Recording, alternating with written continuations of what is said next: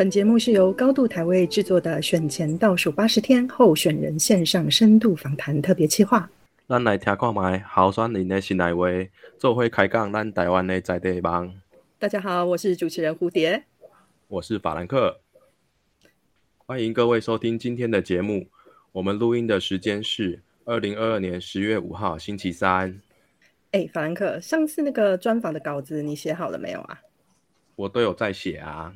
那你是写到哪里？你什么时候可以完成？我都有好好写啊。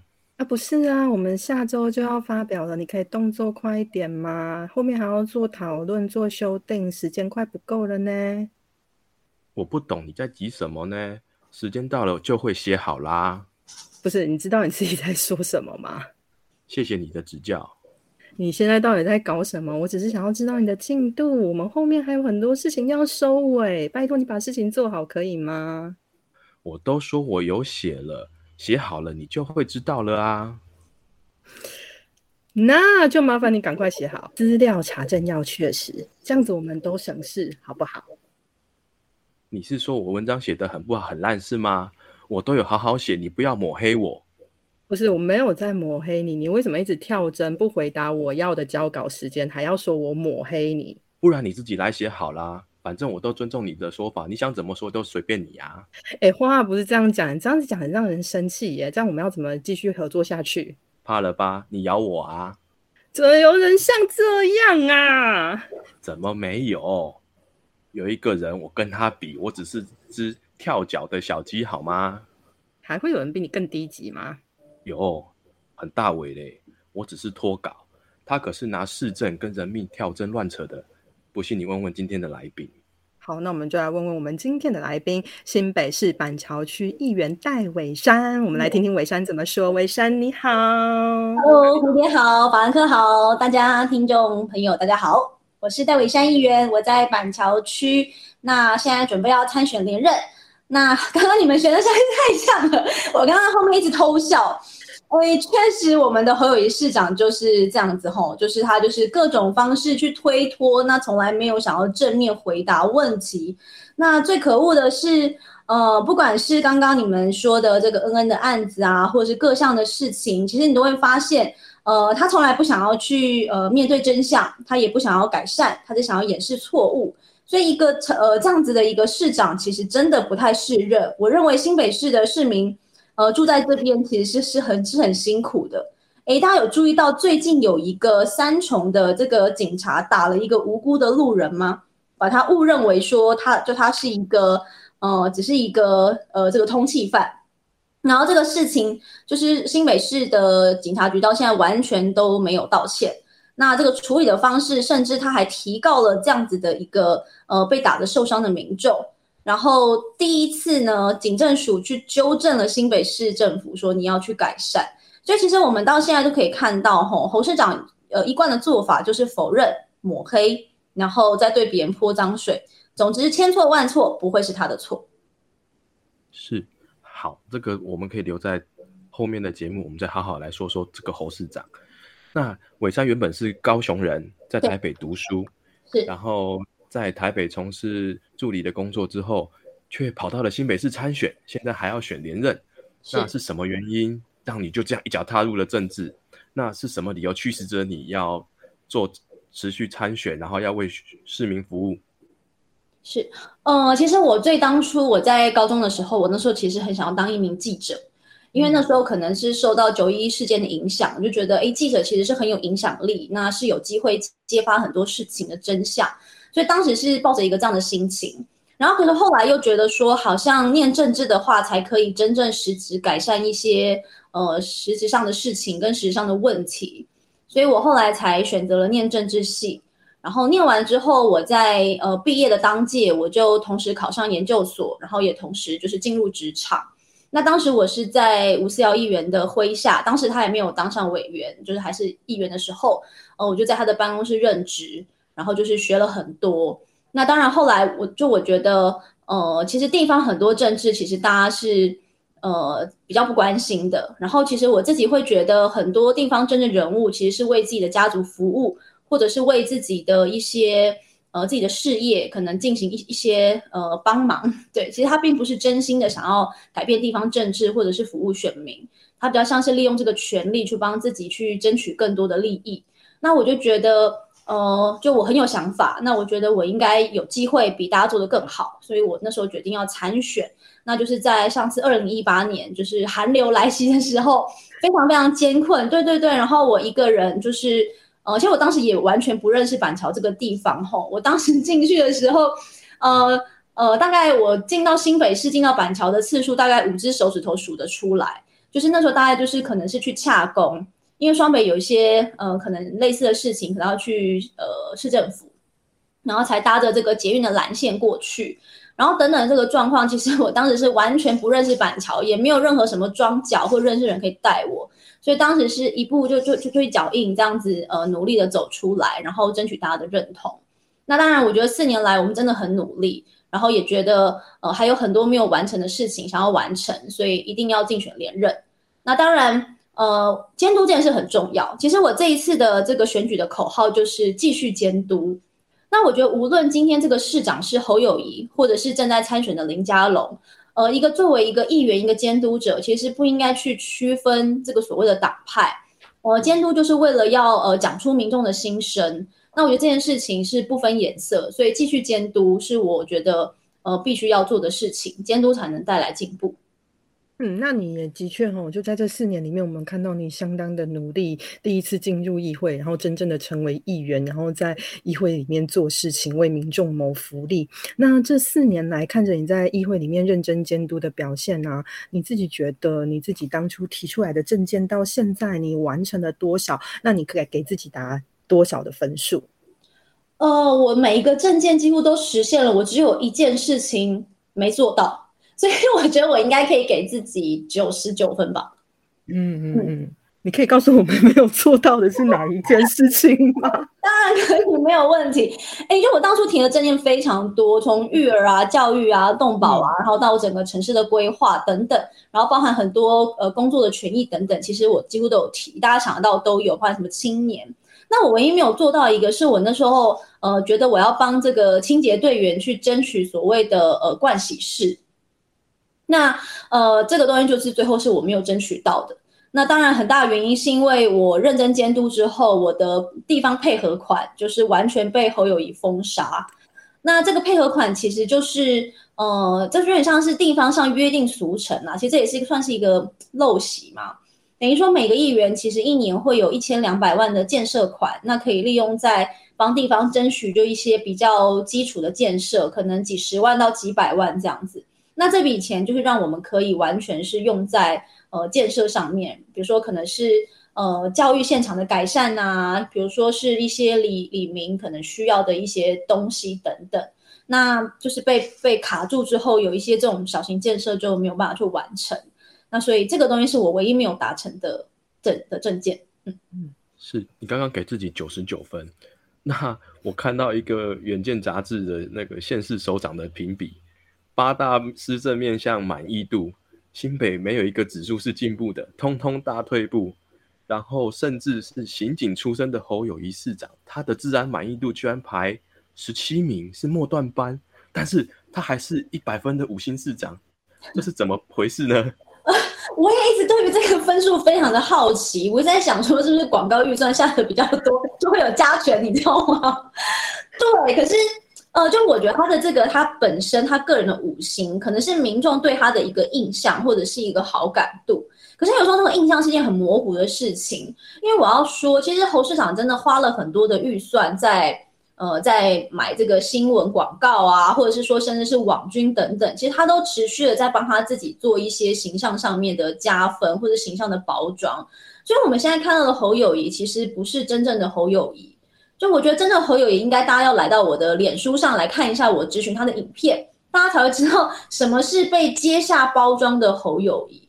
那他他是真的很厉害，比如说像呃他在他在每一个局处啊，就是他的这个所谓的 KPI，大家会觉得在一个局处的 KPI 应该是他可能完成了多少的政绩，或他预算是不是可以妥善使用，就是做了很多让民众开心的事情，这应该是 KPI。可是实际上他的 KPI 竟然是。我每一周到底我露出了多少好新闻，露出了多少的坏新闻？那他们有个习惯，就是当有一件负面的消息露出，他就要求那个局处当周要针对那个议题再做出更多的好新闻。所以大家通常在电视上看到都是已经被美化过的数据，或是可能是相对来说比较负面的新闻，就不容易被搜寻到。比如说我常常咨询完一个议题之后啊，可能就会有就有一个负面的新闻嘛。好，比如像动保好了，刚刚 法兰克说他很喜欢动物，很喜欢猫咪。好了，好，那有时候我咨询一些动保的议题，我抓到一些黑心的业者，那所以第一天的新闻一一定都会是哦，就是好像市府没有好好做。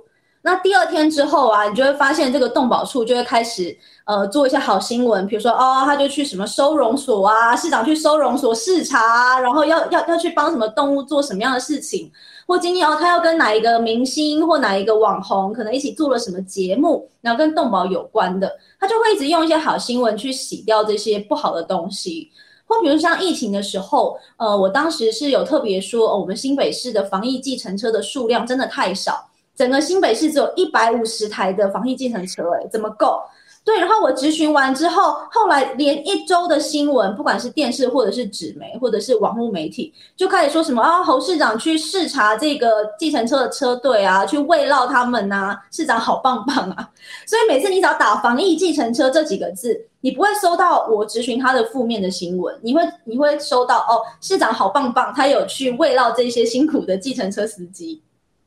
有，我们看到的都是他很表面的那一面，所以我们会知道说，其实整个市政其实真的是没有进步，因为市长做的都是很表面的功夫，做所谓的亮点。可是亮点这个东西，它不见得会持续。那我是觉得，其实新北，呃，应该说我一直觉得林佳龙有机会，是因为其实新北人的民怨其实是蛮重的，就大家有很多不开心的状况，可是他不敢宣之于口。他也怕被市长可能打压或是欺负等等，比如说以新北的产业来说啊，我们这几年很多都会把工厂赶走，然后把这个地目转换成建地，然后让建商去盖房子，然后盖一些我们买不起的房子，然后甚至最近他又把这个呃所谓的社宅可能又要把它卖掉等等，就是你会发现，其实很多民众在新北生活并不是这么的呃好。或者状况也不是那么好，但他也不敢说。就像我刚刚说的，这个工厂变建地，以新庄的温仔郡，那时候其实好多大规模的抗议，可是都无效。好，无效也没关系，那也没办法，已经事已成定局，大家真的都搬走了。可是市长最近在跑这个新庄的行程的时候，他在台上致辞说，他就说，他说这个温仔俊的这个都市计划是第一次没有遇到任何抗争的这个都市计划行动。他说：“这个是他的政绩之一。”然后你就会觉得，那那些前面来抗议的人是 是是怎样？是灵魂吗？还是什么？就他说视而不见，他看不见。所以我觉得市民很多苦也是看不见的，包含刚刚讲的哦，他的警察的这个分数退得很后面，这是真的啊！你看一个三重的民众，他被无辜的误认为说，就他是一个通缉犯。然后被打了之后，警方完全没有道歉，然后他也不想要对这件事情对这个远景做出任何惩处，他就想要蒙混过关，然后想说只要社会舆论结束之后，他就不用处理。那其实这个就跟恩恩案是一模一样的啊，只是恩恩案被全民都关注了，可是连全民都关注的案子，他都可以让消防局去演戏，他都可以到现在把责任推给中央，到现在都完全没有承认。那你就知道我们过去处理很多很多的案件的时候是多么的无力，或者是呃，你就觉得那个民众是多么的可怜，所以我会觉得这些事情都是有必要让民众知道的。因为当大家知道这些真相，我相信这个侯友宜的支持度一定不会像现在一样，他也不会是所谓的五星市长。嗯，我我也很认同伟山刚刚说的哦，因为就像伟山说的那个，我真的觉得那个媒体的包装术哦。粉饰的方法，我真的觉得那是太厉害的一件事情了。如果你不是当地的民众，你是外县市的民众，你看到的话，你当然觉得说哇，侯市长好棒棒，因为你每天上班啊，已经很辛苦了，我根本没有再有再更多的时间来去找资料、查资料，看看别的县市的市长到底做了些什么。可是我相信在地的人，他一定会有感受。他一定感觉得到，这样是对的，这样是不对的。我们实际上感受到的是什么？可是新北市他还是在所谓的嗯改变的勇气的带领之下哦，他还发还发生了像像你刚刚说警察事件啊，还有什么警察抓错人乱打人，也是你刚刚提到什么社宅变豪宅啊，学生被游泳教练霸凌又被逼吞下去，然后当然最让人生气，这这一年我真的觉得让人最生气的就是他对生命的态度。你看他对恩恩，你看他当年对郑南荣。然后他，或者是说，还有林雨贤，还有金山的小编，还有好多好多，我们光知道就这么多，被掩盖的一定更多，我是这么认为啦。哈，那看起来改变的勇气似乎不是勇气，我觉得比较像空气啦。但是我我们也真的很担心，因为似乎因为在媒体的包装术之下，他还是五星市长，他还是觉得声势很看好。那我们来假设一下好了，我们相信韦山会当选，但是嘉隆市长可能差这么一点点，那侯市长他就继续连任啊，Congratulation！但接下来的四年如果还是这个人的话，你要怎么面对他呢？因为他可能不会四年，因为他可能会去选总统啊。那好，那两年，可是你还是得面对他两年，然后另外两年跟国民党的代理市长之类的，那一样不。太好过不会太轻松，那也不也可能一定不会太进步，我觉得啊，对对，那这怎么办？这对你们议员来讲就是一种我们要家园进步，我才选议员呐，对不对？可是他就一直让我没有办法往前走，怎么办？你觉得遇到的问题这个问题的话，我们要怎么处理会比较好？没错。嗯，其实就我觉得，当当初我在选择要强力监督他的时候，我其实也受到蛮多压力的，或我自己也曾经有过很多挣扎。那呃，像我觉得，就我当时，因为我当时在被他呃莫名其妙被他针对的时候，其实大概是我才上任第一年。那其实，在那个时候，呃，我已经做好心理准备，因为那时候侯友谊真的是如日中天了，他大概是每一次那种民调都高达八成跟九成。然后那时候我就已经做好一个心理准备，就是可能我我可能不会连任，我做好这个准备。对对，我就做一些真的，因为当时太可怕了。他他不止全面的在呃资源上封杀我，那同时他甚至有一阵子他还不愿意派他的官员出席我的协调会啊或会刊等等，他不让我处理任何地方事务。但我但我也是在那个当下我才惊觉，其实他不是大家想象的那种，好像这么表面上好像这么好的一个市长，其实他。有这样的手段，就代表他想要掩饰什么？那所以那时候才决定要走上就是强力监督的这条道路。那你说这样子一个这样的市长，我们作为议员要怎么面对？那我觉得其实，在在呃，就我觉得在下一个议会，其实我觉得蛮值得期待的，是因为这次还是蛮多新人、年轻人出来参选。那我觉得有一些还不错年轻人，应该有机会可以翻转议会。或者说我们在整个监督上面，我们可能可以跟过去更不一样。因为我觉得我在议会里面一个比较辛苦的地方，就是我有时候也觉得我蛮孤军奋战的。因为不是每一个议员，或是甚至是年轻的议员，也不见得愿意跟他起冲突。因为毕竟每个人的选区可能都需要经营，那各自有各自的盘算。所以，呃，我确实是比较没有找到这种监督的连线。那可是，在这一次的选举里面，比如说像我有好几位朋友，这次也都在参选，包含三重泸州的严卫慈，那包含新庄的林炳佑。那我觉得我们这一些年轻的，那过去也一起呃担任过助理，算是同期，呃的这样的一个有有过去有这个信任感基础。那我们也都是凭着实力，那过去也都是幕僚背景，我觉得我们比较有那个共同的。呃，一个理念，我们可以去呃去一起来做一个联合作战的这样的一个状况，所以，我们当然是很希望在这个年底，我们这些好伙伴都可以顺利的进去。那你说到底有没有什么可以改变的方法？我认为除了市长自己调整，或是我们换市长，大概很难。但我要说，呃，实质监督，我觉得还是有它的作用性。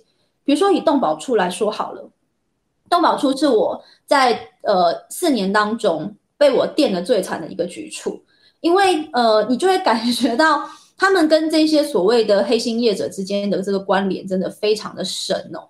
那他们在做很多事情的时候，也都是想要多面讨好。但是经过我们每一次的监督，或是推进一些我们觉得呃应该要要做的政策，比如说像我们就是过了这个动保自治条例。然后我也特别要求说，诶，可能比如说一些捕兽夹啊、山猪吊啊不得使用等等。那包含之前那个黑心业者，我跟他们纠缠了三年多。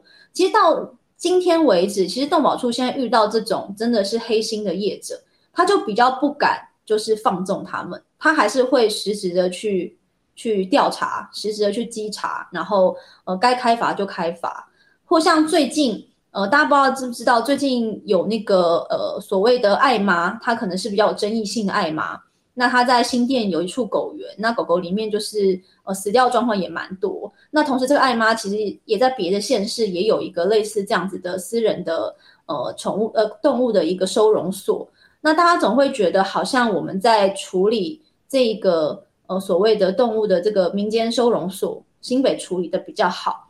那也是因为我们在后面不断的督促他，要求他要做到什么样什么样的事情，所以我们还是觉得监督会带来进步。可是这个速度可能真的比较缓慢。那刚刚有提到哈，说呃有其他三位伙伴一起要进入议会，然后发挥这个监督的力量。那我们从新闻上有看到啊，你们一同穿着粉红色的球衣去登记参选，然后上面还写着“新潮流 Plus”，背后还有背号。对，请问这代表的是什么意义呢？那你们这一群年轻有活力，然后又想要为市民做事，年轻的团队们，你们要怎么翻转这个新北市？还有，那板桥选区今年多了很多的新女力，那想请你谈谈，说跟这样子呃党内的同志，你们的是竞争呢，还是合作呢？那还是用什么样的关系去让这个市政被得到监督，然后你们也可以有一个更好的成果出来？是。呃，他那个球衣其实是我的老板吴思瑶，他送给我们每一位就是新潮流 Plus 的参选人的一个背心的一个球衣啦。它是个棒球的球衣。那我们都知道，球衣的背后其实会有背号，那个背号就象征着我们投入就是呃政治工作的年年龄年资。像我的是十年，因为我是二零一二年投入，所以到现在来说是十年，所以我的背号是十。那像呃严伟慈是十三，然后丙佑好像是十四吧，然后景豪是十七。那所以这些号码就代表我们过去其实我们是实职都有在做政治工作，因为我们会看到现在像我觉得今年的选举也是很热闹，可是就觉得这个这个选举好像大家都是在讨论颜值，可能你要帅你要美，可是他 并没有实质讨论说我们到底这些候选人到底想要做什么事情。只要他被包装的很漂亮，你就会觉得，哎，这个人好像可以，可以，可以，可以被期待，可以被托付。可是有时候其实是经不起检验的。那所以，我们这样的一个球衣，我们背后的这个数字，其实就代表我们过去在政治领领域里面的耕耘跟付出。那那个是实实在在的，绝对没有办法骗人。那我们每一个人都是跟过很多不同的老板，或是处理过不同层级的事情。像我在呃，我在市议会跟立法院我都待过。那像魏慈，他还曾经有待过这个智库，那他也有待过这个呃郑文灿的这个局处，所以他就会有不同的历练。他可能是行政上面，那我是民意机关，那每一个人都有这样的历练之后，其实我们比较容易就是当选就会直接上手，我们并不需要所谓的摸索期，我们可以更快的呃帮民众服务。因为其实就我觉得政治是一个专业，大家真的不是觉得说漂漂亮亮去挥挥手就会当选，不是。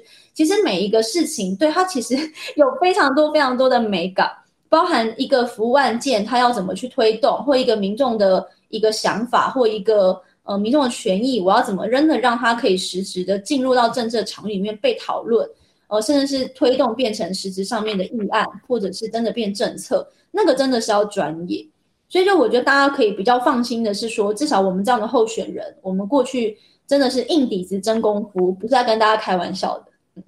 嗯，我也这么觉得，很需要。所以我们有一我们有一位那个板桥的乡亲啊，问了我们一个问题，他说：“你可以帮我们问伟山议员说，那个为什么市府的广场前啊，每天每年都一直在整修，从来没有平坦过？”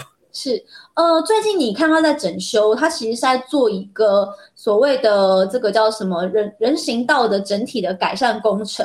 他把整个府中一直延伸到市政府，他做了一系列的改善。他想要把这边变成比较明确的步行区，他就不是小区域的整理了。以前真的是小区域的整修，大家觉得很烦，挖来挖去。可是这次不是，这他一年这个这个工程已经做一年多了，他主要是想要把这边变成人行道的廊带。然后让大家可以在这边可以有更多这种所谓步行或者是比较人本空间的一个一个概念。那原则上应该今年在耶诞城之前就会完成。所以完了之后应该会有一阵子不会在那边敲敲打打，然后挖挖洞什么的。嗯，哦，那这样我们有点期待，期待大家都可以胜选，然后我们就可以好好的过今年的那个新新北耶诞。我板桥人是很讨厌耶诞城。因为会很拥塞这样子，对对对，永远都会塞车，而且以前办是办几个礼拜，现在都办一个半月到两个月。我板桥民众每天经过那边都快要发疯了。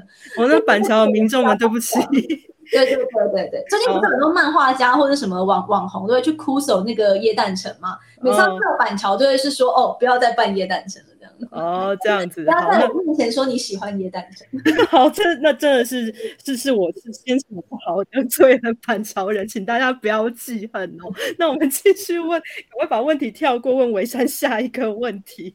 就我们刚刚听到伟山说啊，越来越多年轻人愿意投身政治工作，而且其实像伟山，你真的也很年轻，你比我们的年纪都其实小很多。那可是出来。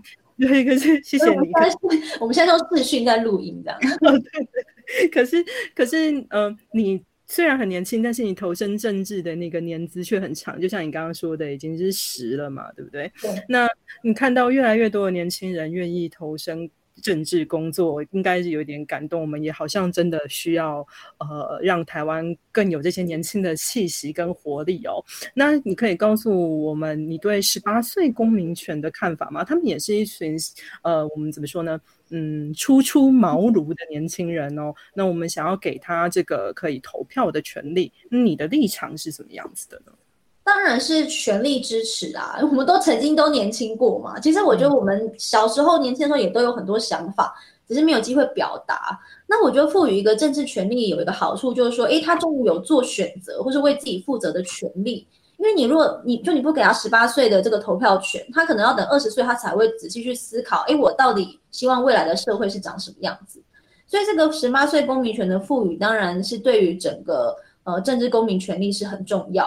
那当然还有一个大家常讲的，就是说，哎，这竟然十八岁就已经有刑刑法上面的这个责任权，那你在这个政治权利上面，你也应该要赋予就是等同的权利嘛。那呃，但哦，再来就是，我觉得年轻人其实呃还是蛮蛮需要有这个声音进到体制内的，因为主要还是因为呃，主要还是因为整个年轻人，当然现在少子化，所以其实他们的声音也是被稀释的。如果可以早一点进到这个政治场域，我相信整体的呃，在政策的走向上面也会更贴近年轻人。那我自己支持不是只有嘴巴说说，呃，我们在文宣上面我们都有要求，就是说，诶，希望大家可以一起来挺这个十八，那可以投下这个呃宪政的这个修宪的这个同意票。那我自己也捐出了一块很棒的看板，它就位在这个呃新浦捷运站的一号出口。那它是民生路跟这个文化路，就是最热闹的这个街区。我把一块大的看板，就是呃放上这个这个修宪的这个同意权的这样的一个看板，希望呼吁大家一定要去投票。那希望可以过这个超级高的门槛。那在你的粉砖上面，我们看到你这次的竞选的募款小物是挡泥板，是没错。为什么要做挡泥板啊？我可舍不得用哎。为大家挡水、挡泥、挡一切困难，这样。哦，现在的就是二零二二年版的王祖贤这样。哎，我觉得很主要是，其实我我就我做蛮多人本交通相关的一个推动啦。那我觉得机车的权利就也是我一直以来努力的，因为新北机车组真的很多。然后，因为新北就像我说的，我们的产业并没有大家想象的这么丰富。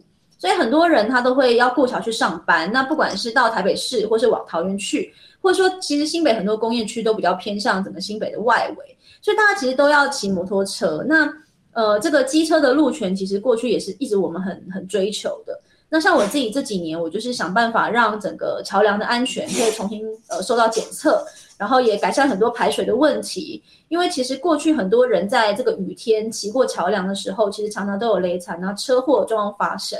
那我们尽可能要避免这种状况。那当然，路平啊，或者整个号志的改善，那大家很希望可以直接就是左转，而不是两段式的这个左转。其实这个机车的权利，我们也都一直想办法在努力。而且最重要的是，我有取消了新北市的区间机车区间测速。这 是一个超级奇怪的规定。对，所以我们其实做蛮多的，那也是希望靠着这个挡一办，那可以每一天陪伴着你，陪你上班下班，陪你去任何的地方。对，这就是我在做政治工作上面也是一个小小的心愿。哦，真的，可能会背着他每天到处走吧。法兰克，不要这么脑粉，好不好？我才舍不得他挡水挡泥嘞。你可以帮我擦干净，你可以每天回家帮我擦干净。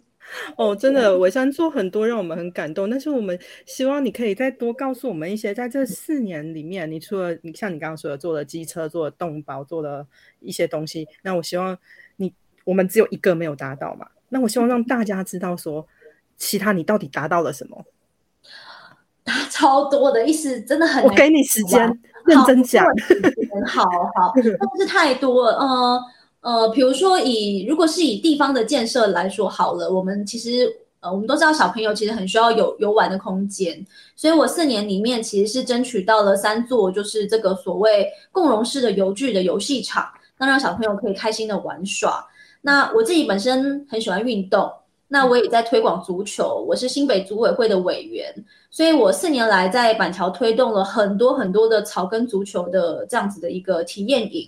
那我是进入到学校，那我让每一个年级，包含幼幼班，都有机会一起来踢足球，然后每一个学期都有这样的课程。那希望可以让孩子诶可以有这个机会体验不同的运动。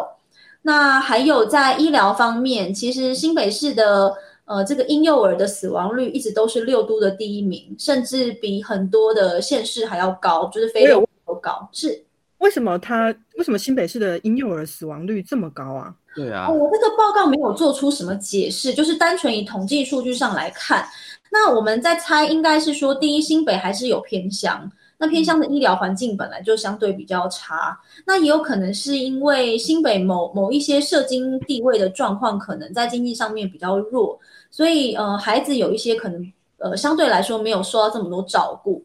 那所以在这个状况下面，我是一直在推动，就是新北要有一个呃所谓的儿童医院。其实你会看到新竹已经盖了，那最近我记得某一个县市的这个。诶，是桃园吗？我记得郑云鹏有桃园，对对对，他有提出相关的这个证件，因为大家都知道，其实孩子每一个孩子都是我们的宝贝，尤其现在越生越少，我们一定要让他健康快乐长大。那所以这个医疗很重要。那我刚刚讲的这个引起死亡可能是重症的问题，那重症这一块需要加强。那另外早疗也很需要加强，比如说以在新北的公立医院来说好了，你如果要排到早疗的疗程，比如说当你突然发现你的孩子好像。发展迟缓，那你一定要先挂号，大家看医生嘛。可是现在平均挂到号的时间是三个月。你想，你如果让一个孩子对可以提早三个月去治疗，他是不是就有机会可以再好的快一点？对，可是我们新北这样的资源都相对来说就是比较少，所以我那时候就一直希望可以推动，就是新北的儿童医院。那目前我们板桥的这个呃现有的联合医院的院区，准备要重新要。呃，打掉重盖，让它变得更大。那我就希望在这边可以放入更多的儿童的医疗资源，所以这块我们一直在做。嗯，然后呃还有很多哎，真的是一时这样讲实在太难了。我其实我做了蛮多，其实是制度面的东西，就是是看不见的。比如说像现在要让大家看见，对对，要让大家看见，就那个看不见，其实是你要感受。比如说在很多的一些。呃，可能是呃工作权上面，我们一直在努力。比如说，其实一些基层的远景，或者是一些像消防队员的权益，我也一直长期跟消防促进协会合作。我们做了很多的在消防上面的改善。比如说，我在第一个会期的时候，我就争取到，呃，每一个消防员都要有两套的消防衣。那很大原因是因为消防员，你你你若进火场，你你可能会流汗，你里面会湿掉。那你如果你你你后来又马上又接到另一起火警，你要去救灾，你穿着湿的衣服进去火场的话，你的身体里面的水蒸气是会会蒸发的哦。那你蒸发，你就把自己烫伤。嗯，对。所以两套消防衣的用意是你让他有机会可以穿上干爽的衣服，避免他受伤。所以呃，我们争取到实质的这个东西之外，我们也不断的在工时上面想办法给他更多休假的机会。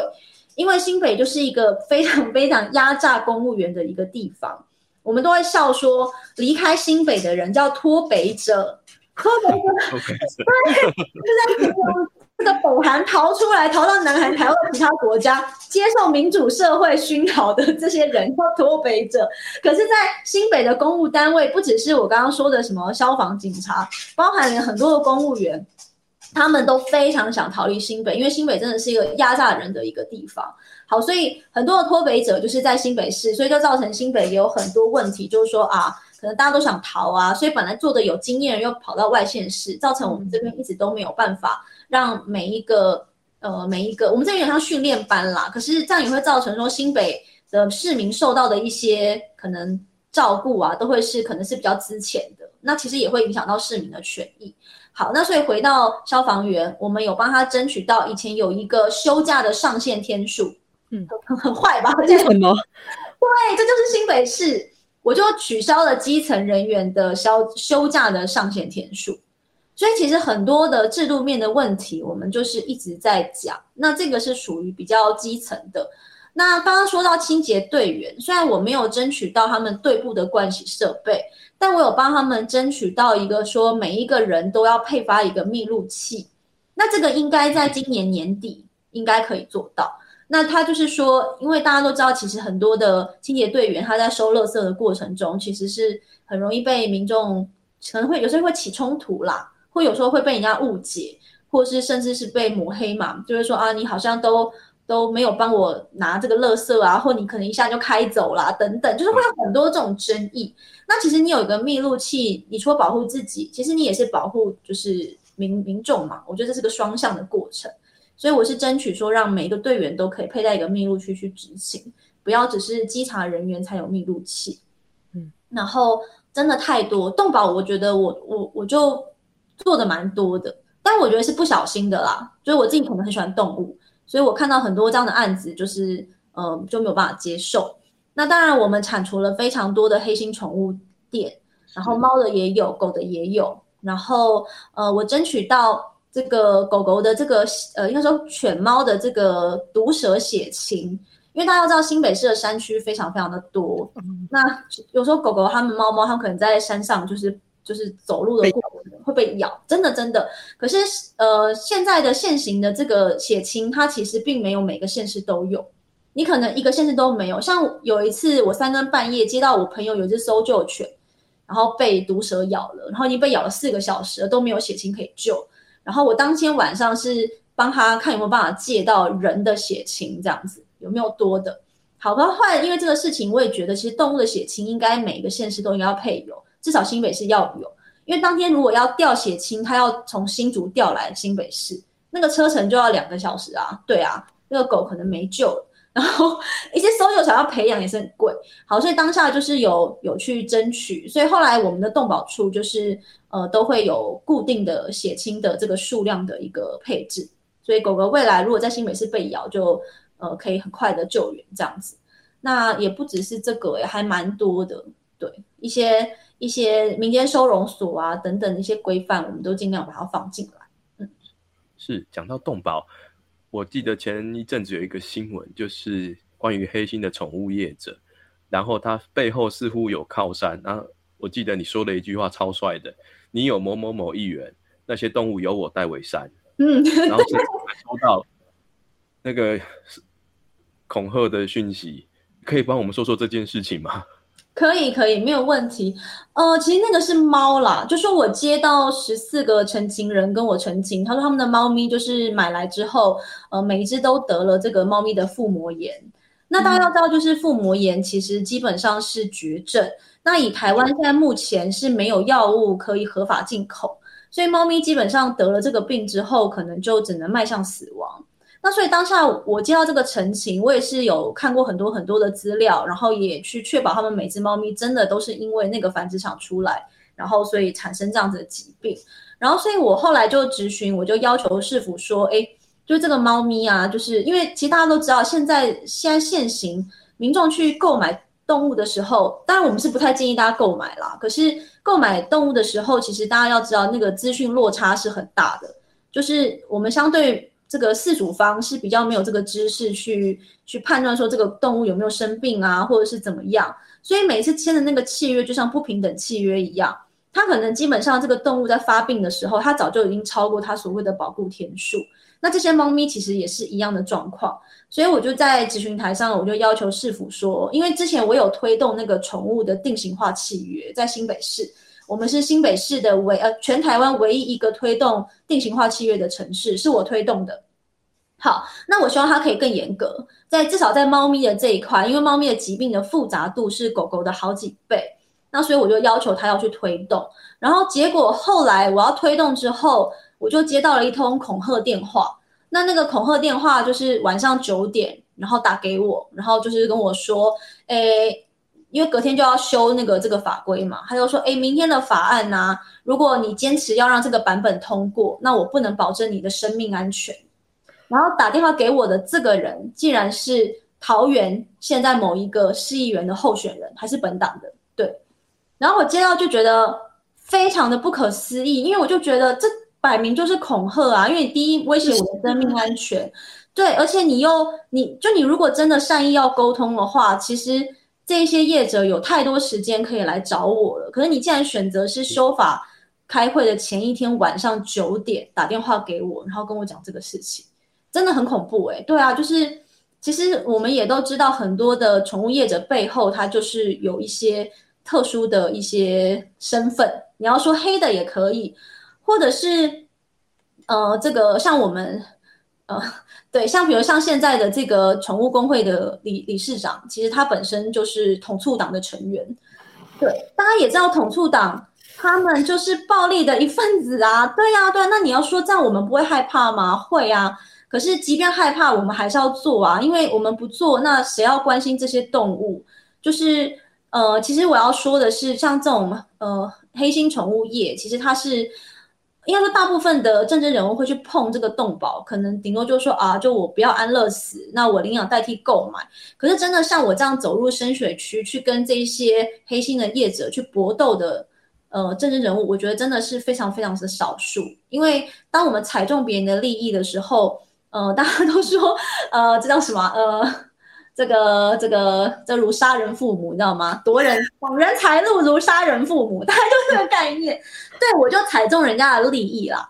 然后主要也还是因为猫价这几年就是节节攀升嘛，可能是因为呃这个疫情的关系，那大部分人都觉得养一只猫在家里面好像好像可以陪伴自己，所以猫价这几年其实是比狗价还要贵很多。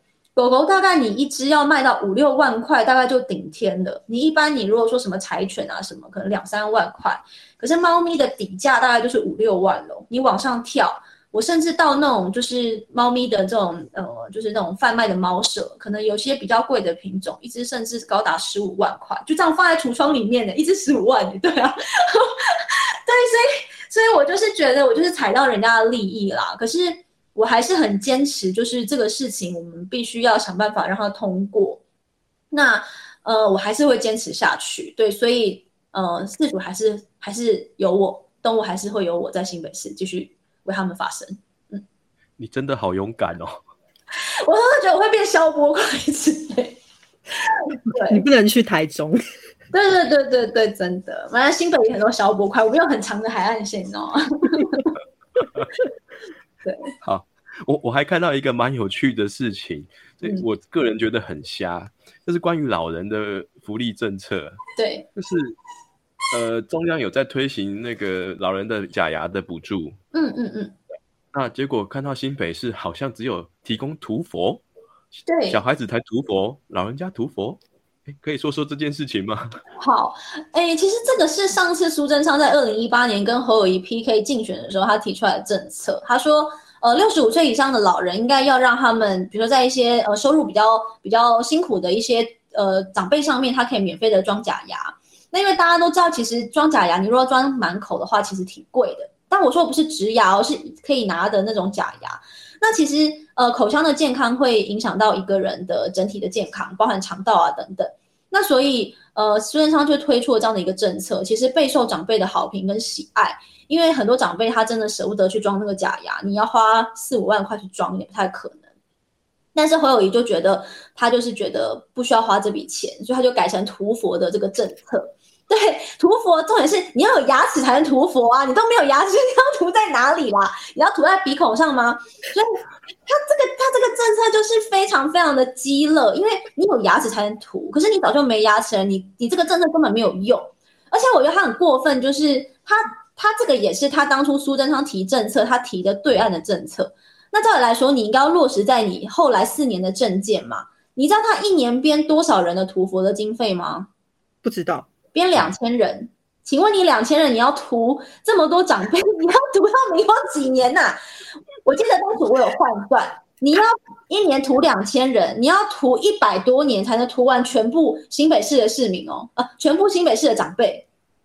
他是想要一个，可能是想要一个人涂一颗这样子，就算达成目标。我在猜的，对对，因为反正掉的差不多嘛，可能剩两颗门牙，涂两颗就好，他可以多涂几颗，对不对？对呀，没错，就觉得他就是很多事情他都是做一半，然后反正就是先讲大话，然后开了记者会之后，然后之后反正新闻都做了，后面他也不管。就像呃，就我记得当时在恩恩的事情发生的当天，他当天也是开了一个记者会，说我侯友谊准备好了这个居家的防疫的一切的事情，那你们其他的县市都可以来跟我取经，因为我新北市侯友谊已经完成都做好了。结果晚上马上发生安乐的事情，代表根本就没有准备好啊，都说大话，说空话，然后再由媒体来包装他这样子。错，对啊。好，非常谢谢感感谢伟山吼，今天来跟我们讲这么多。那我们今天主要的目的就是想要听听你做了什么，你的证件是什么，可以为我们带来什么。那我们的时间也差不多了，所以现在是我们最后拉票的时间。那请告诉我们的选民，新北市板桥区的选民呢，他必。必须知道为什么要投票给你，我为什么非投票给你不可？我为什么一定要投给戴伟山？是，呃，因为我认真监督，监督会带来市政的进步。那我相信这样子的议员在新北是凤毛麟角，而且我是专业问政，我不是就我不是拍桌去凶官员的这一种。我是真的抓出问题的弊病，而且我会说出你的心声。我相信过去四年有非常多非常多的族群都曾经呃来出来跟我澄清，那澄清之后确实后续有达到很好的效果。那我希望有机会可以为大家继续来问政。那希望我的努力那可以呃小小小的改变新北市。我相信每一步的前进都是都是大家一起的努力。那把这个这一票托付给我，我相信 CP 值非常的高。值得肯定，肯定值得。拜托大家，就是这一票，需要你的一票，真的很紧张，拜托，谢谢。是的，我们都知道监督是议员的天职。伟山以他最真实的声音、最勇敢的发声，为大家揭露了新北市鲜少被报道的那一面。当选的第一年，侯友谊市长因为不满他揭穿他施政不力，拒绝给他地方建设配合款，目的就是让他在地方无法耕耘。从此慢慢的消失在这个政坛上，这一卡就是四年，承受了种种的压力，但是伟山他挺了过来，而且他还做了这么多的事情，甚至做得更多更好。希望大家能够继续让伟山留在议会，当好一只称职的乌鸦，让市政有更多进步的可能。